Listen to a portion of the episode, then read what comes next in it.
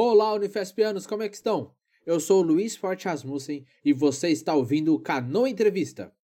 Nesse episódio, que termina a nossa série sobre o Dia Mundial da Água, vamos conversar com a Cláudia Cristiane Giglio Brito e com Fernando Souza Almeida, ambos da Secretaria de Meio Ambiente de Santos. Eles vieram contar pra gente sobre os projetos que a Prefeitura de Santos tem de gestão e de educação ambiental sobre a água. Embarque comigo nessa conversa e quem sabe no fim conseguiremos responder com quantos paus se faz uma canoa? Oi, Cláudia, tudo bem? Oi, Luiz, tudo ótimo. Você pode se apresentar para os nossos ouvintes, por favor? Eu sou Cláudia Cristiane Giglio Brito, sou bióloga por formação e trabalho na Secretaria de Meio Ambiente como analista ambiental na Prefeitura de Santos. Legal.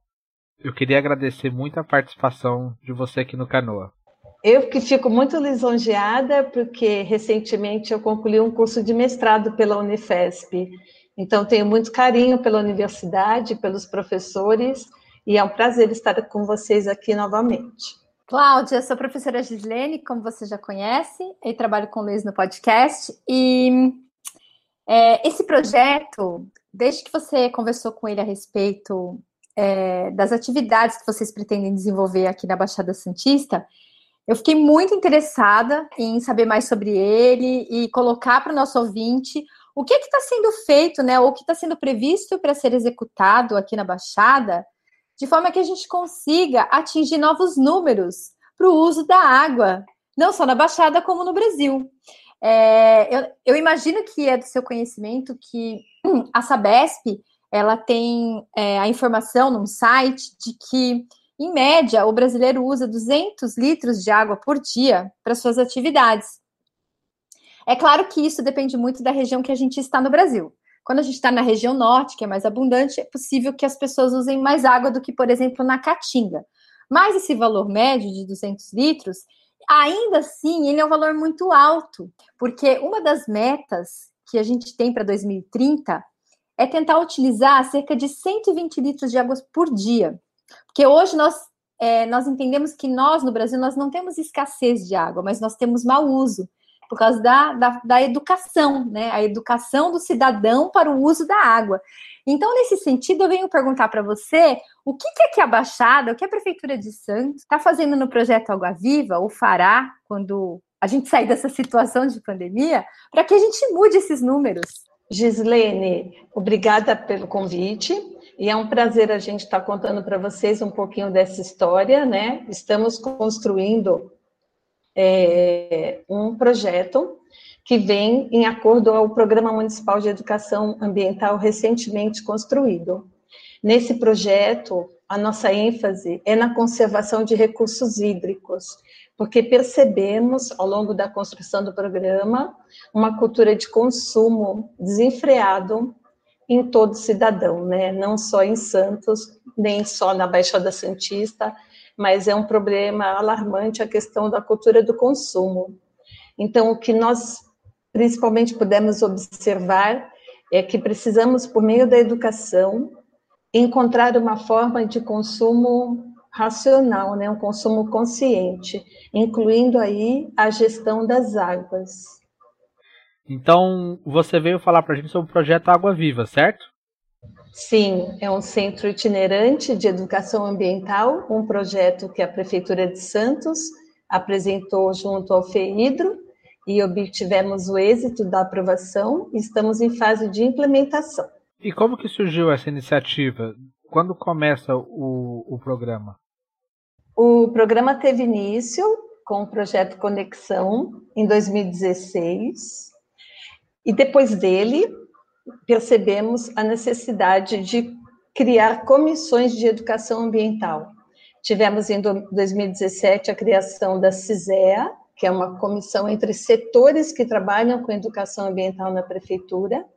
Em 2019, convidamos a sociedade civil para participar de uma outra comissão, e aí a Comissão Interinstitucional Municipal de Educação Ambiental.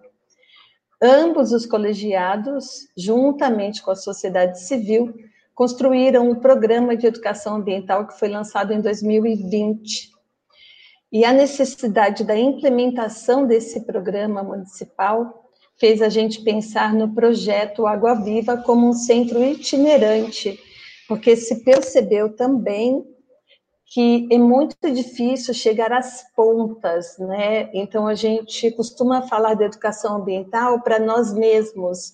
São sempre os mesmos educadores presentes nas reuniões e o que a gente precisa chegar é na população de fato. Então, para a gente conseguir conversar com a população em cada uma das regiões, seja na área insular, seja na área continental, havia necessidade da gente ter uma unidade itinerante de educação ambiental. Apresentamos esse projeto para o Fundo Estadual de Recursos Hídricos, que é o FEIDRO, e com o apoio da, do Comitê de Bacias Hidrográficas da Baixada Santista, do Governo do Estado de São Paulo, a Prefeitura também está implementando esse projeto. Nós já estamos na fase de construção dos produtos, elaboramos um vídeo, elaboramos um livro digital e agora a gente está entrando no processo de licitação da unidade móvel. Ai, muito legal, Cláudia. É, eu acho que essa proposta é bem interessante. E você pode falar um pouquinho para a gente, brevemente, sobre esse livro digital? Fiquei muito curiosa sobre ele. É, vou começar a falar sobre ele em relação aos temas que incluímos no livro. É, pensamos justamente em sair do Brasil, né, na esfera nacional, e trazer esse contexto para o local. Então, incluímos nos temas do livro, os capítulos do livro são da água, do mundo e do Brasil, da Baixada Santista, passamos pela água e a floresta, Passamos pelo abastecimento e saneamento e chegamos aí aos desafios da região metropolitana da Baixada Santista, que por meio da educação ambiental busca se atingir a sustentabilidade e as boas práticas. Então esse é o roteirinho do nosso livro digital. Ele foi construído a várias mãos, temos contribuições muito importantes de pesquisadores importantes, né, que trazem a questão da sustentabilidade, das boas práticas, a exemplo do professor Zisman Neyman, da Universidade Federal de São Paulo, da Marta Ângela Marcondes, que conduz o projeto IPH, e de Samuel Barreto, que fez parte da WWF Brasil. São pessoas que contribuíram muito na questão do livro, além, é claro, das, dos órgãos governamentais, como a Agência Nacional das Águas, como a própria Secretaria de Infraestrutura e Meio Ambiente do Estado de São Paulo, e as unidades de educação da Prefeitura de Santos. Todos juntos construímos esse livro digital, que vai ser veiculado através da unidade itinerante de educação ambiental do projeto Água Viva. E Cláudia, você pode contar um pouquinho para a gente como é que vai funcionar essa unidade móvel? Como que vocês vão capacitar os atores ligados à educação ambiental é, das águas? A ideia do curso de formação de educadores, no âmbito formal, não formal e informal, é permitir que no encontro de quatro horas possamos dialogar sobre a educação ambiental, práticas e teorias a partir de um cine-debate. Utilizaremos o vídeo para construir esse diálogo com os educadores e, ao final de todo o curso, nós teremos também uma pesquisa como base de dados para que, ao final de todo o projeto, a gente tenha um cenário da educação ambiental no município de Santos. Muito bem, Cláudia. Chegando agora no final da nossa conversa, eu queria saber se você tem uma mensagem para os nossos ouvintes e que você deixasse um contato para caso eles quisessem entrar em contato com você ou com outro ator do Água Viva ou até entrar em contato com o Água Viva se já tiver alguma rede social. Claro, Luiz. Eu gostaria de convidar a todos os educadores ambientais do município de Santos a participarem do projeto Água Viva, Centro Itinerante de Educação Ambiental. O seu lançamento será divulgado por meio das redes sociais pela Secretaria de Meio Ambiente.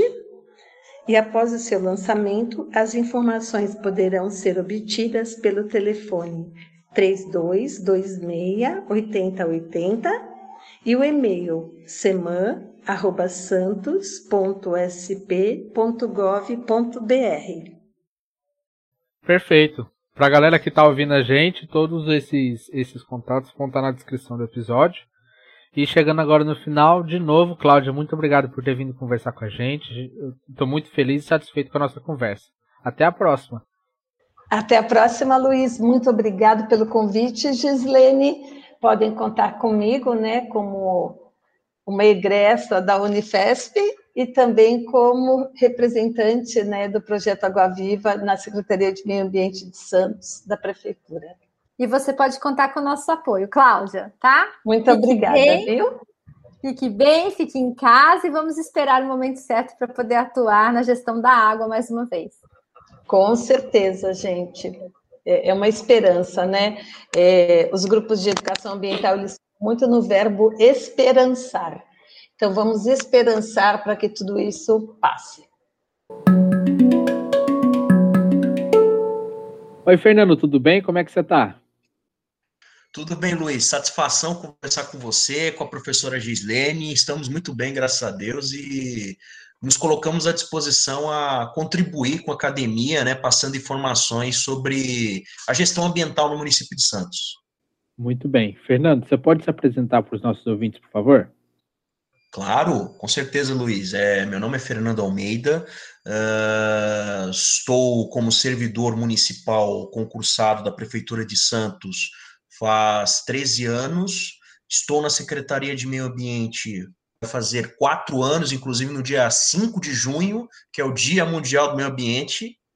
Completarei quatro anos e eu estou na chefia da seção de informações ambientais. Basicamente é o dicionário da secretaria, onde todas as informações, bancos de dados atrelados a todas as temáticas ambientais do município, elas são gerenciadas por esta seção. E também estou na interlocução do programa Município Verde Azul,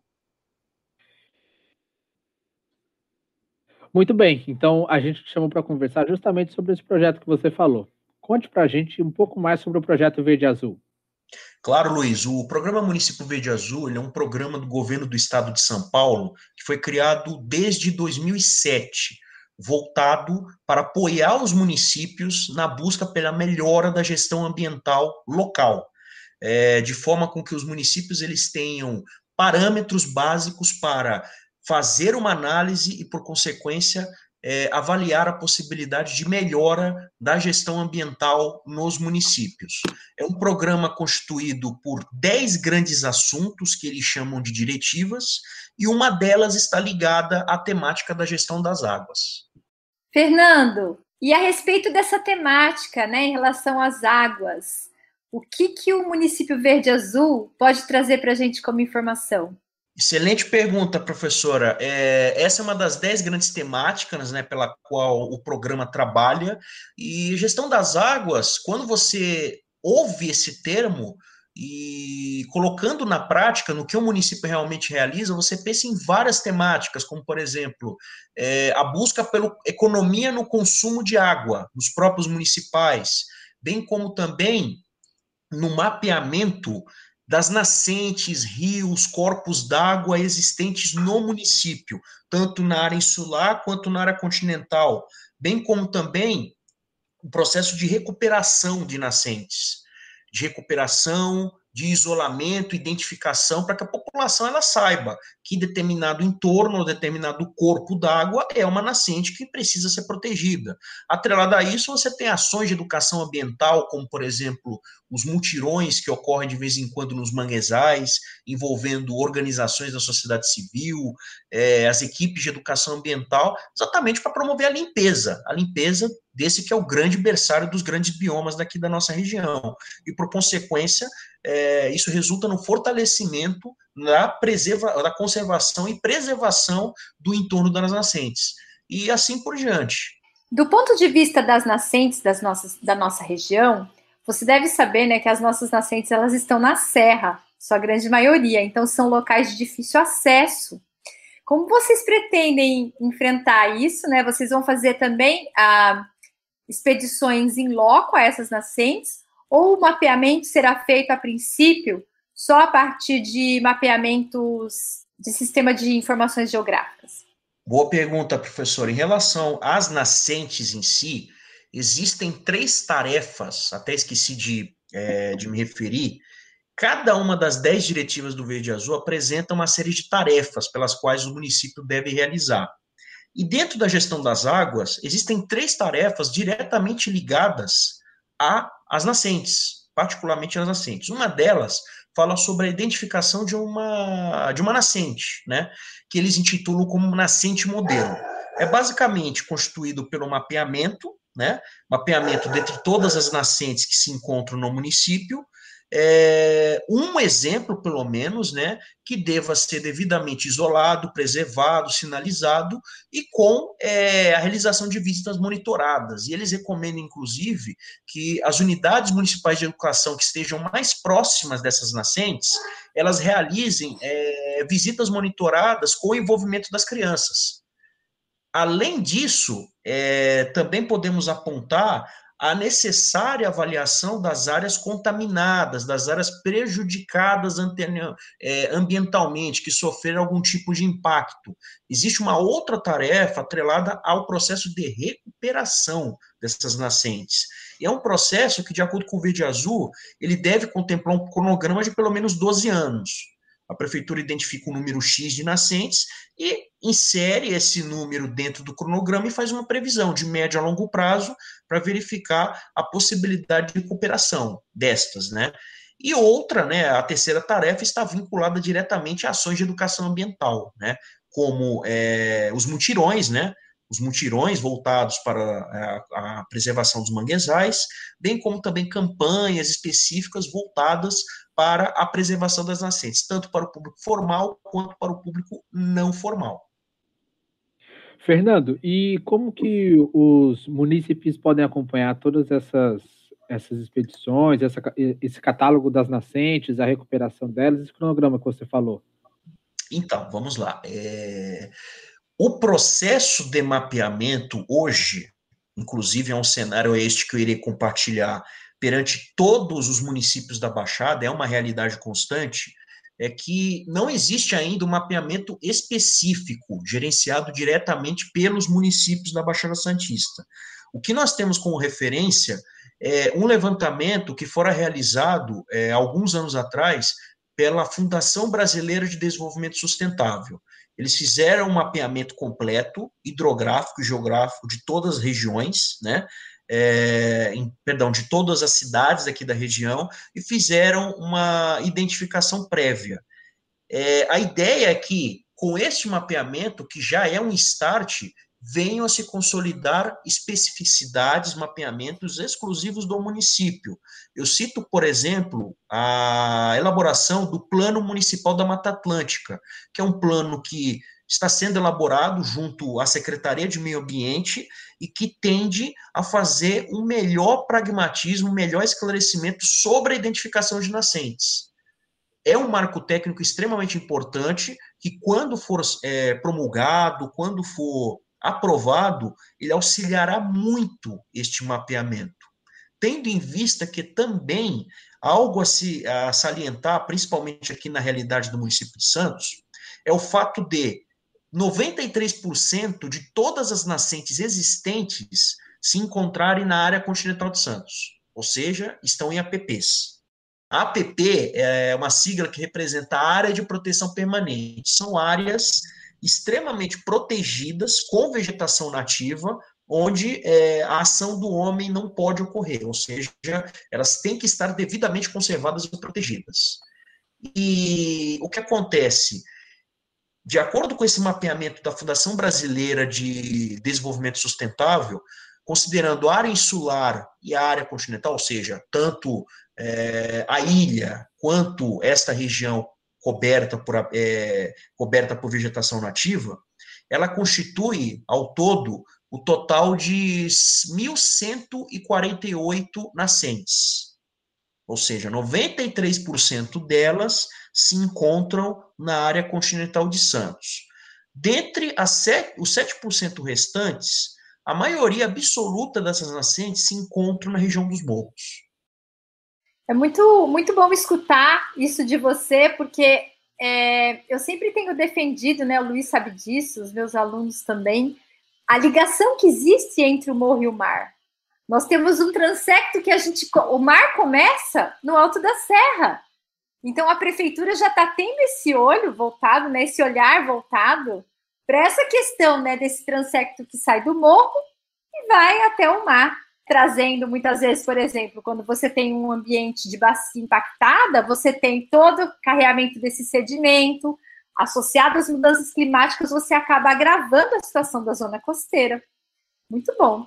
Não, Obrigada. é até complementando, professora, é um fator também interessante de se citar, a ser citado, é exatamente é, a importância que deve se dar relacionada à captação da água. Porque o que acontece? Em Santos, as duas principais estações de tratamento de água que fazem a captação da água ali na área continental de Santos e também é, no entorno no entorno do município são as estações de Jurubatuba e a estação de Cubatão.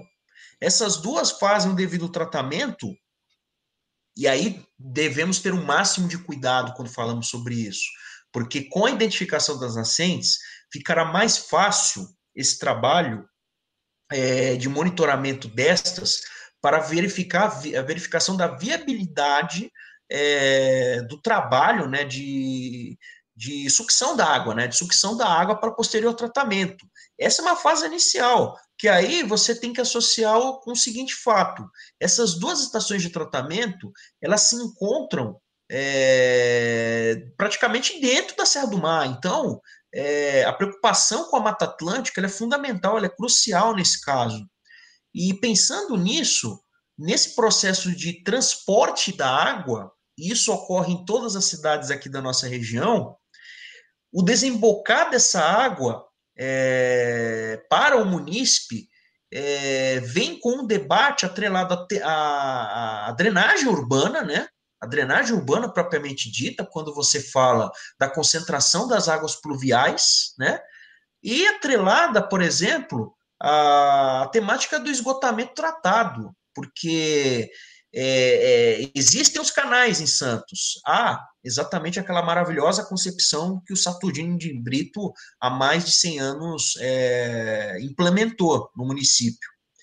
E todas essas temáticas, elas, elas têm que ser debatidas de forma igualitária, de forma perene, para que não ocorra uma sobreposição de sistemas. E, por exemplo, o sistema de captação de água não venha a, a interferir é, no sistema de esgotamento sanitário, bem como também no sistema de drenagem urbana, e aí vai naquele vínculo que a senhora acabou de mencionar, da conexão entre o mar e o morro. Porque o desemboque de tudo isso está nas praias, está no emissário submarino uhum. e assim por uhum. diante. Exatamente. Então, é, são temáticas totalmente convergentes. O Verde Azul ele tem esse princípio de promover esse debate de forma transversal, de forma intersetorial, envolvendo todos os setores. Nunca uma política pública sobrepõe a outra. E o Verde Azul ele apresenta essa, essa premissa, essa premissa de trabalho é, no formato de governança, envolvendo sociedade civil, envolvendo governo e as entidades diretamente vinculadas. Beleza, Fernando. Então, chegando agora na, na parte final do nosso programa, eu queria que você disponibilizasse algum contato para que os nossos ouvintes pudessem entrar em contato com você ou com a Prefeitura de Santos para falar sobre essas questões que a gente conversou aqui. É, agradeço né, pela oportunidade, pela atenção.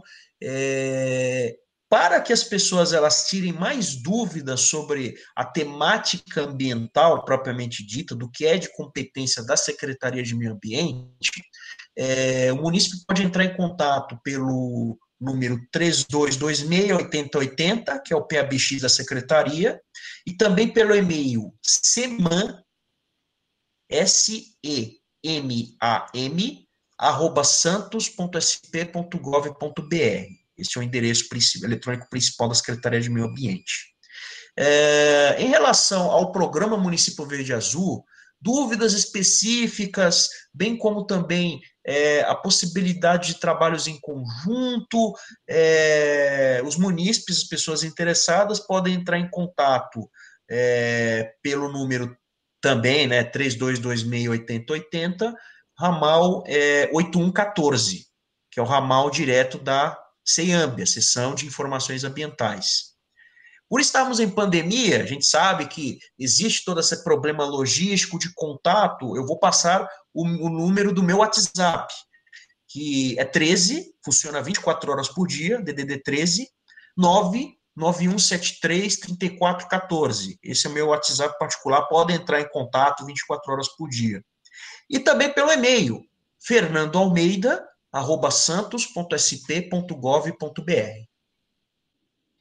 Muito bem. Eu quero agradecer você pela sua participação, Fernando. Eu fico muito feliz de ter alguém da, da Prefeitura de Santos aqui conversando com a gente. É muito bom ter esse contato, é muito bom passar essa mensagem para os nossos ouvintes.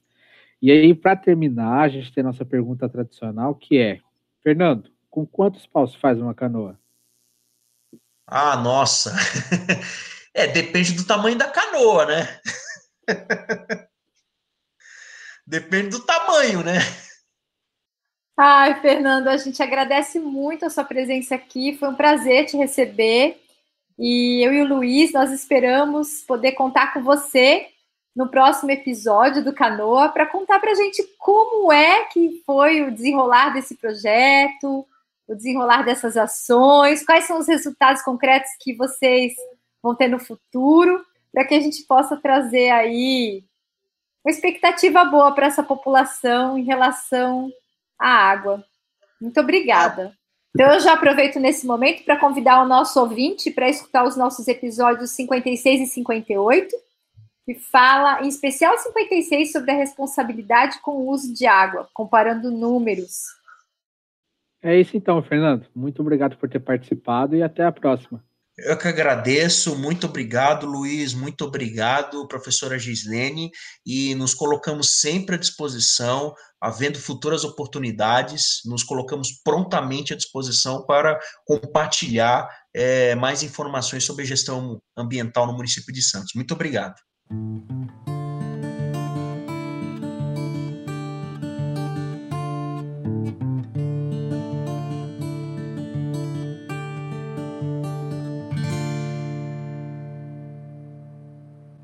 Então, galera, vocês acabaram de ouvir o nosso último episódio da nossa série sobre o Dia Mundial da Água, em que a gente trouxe uma visão mais regional sobre o assunto. Ações que a Prefeitura de Santos tem feito em relação à água. E nós do Canoa queremos ressaltar um ponto importantíssimo que foi abordado nesse programa, que é sobre as nascentes de água. A diversidade do Brasil também é refletida na nossa diversidade de corpos d'água. Nós temos riachos que têm alguns metros de largura e são bem rasos, e nós temos o rio Amazonas, que tem pontos de até 15 quilômetros de largura e vários metros de profundidade. Então é imprescindível que ações como o do município Verde Azul surjam para o catálogo das nossas nascentes, com o desenvolvimento de algoritmos, por exemplo, para fazer esse catálogo, para fazer esse reconhecimento, para que a gente comece a fazer a nossa gestão dos nossos recursos d'água desde o início. Por fim, então agora, com a nossa série completa, temos a oportunidade de refletir sobre os principais problemas no, no gerenciamento da água e as principais soluções e caminhos para que a gente passe a gerir melhor esse recurso tão importante. Essa é a mensagem que fica. Fiquem bem e até a próxima. O